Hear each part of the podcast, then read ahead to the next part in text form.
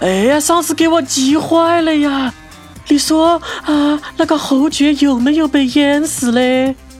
哦哦，我来给你揭晓哦。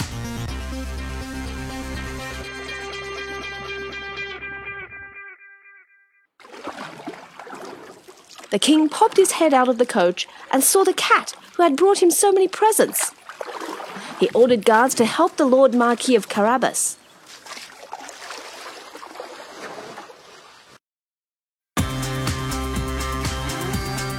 The cat came up to the coach and told the king that, while his master was washing, thieves stole his clothes.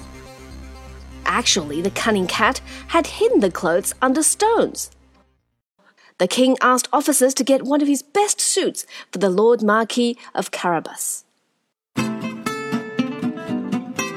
The king noticed the lord's good looks, while the king's daughter started to like the lord. The cat, overjoyed to see his project begin to succeed, the cat marched on before and told farmers mowing the meadow.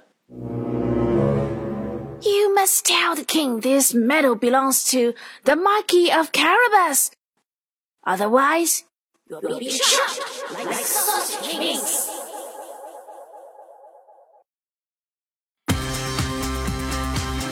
哎呦，要不要这么暴力的呀？要剁成香肠肉酱的哦。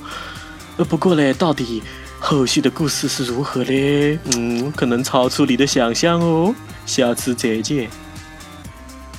小朋友们，你们听懂了英文版的故事吗？如果觉得太难，想要看中文翻译的话呢，一定要登录三 w 点鲁鲁兔点 net 哦。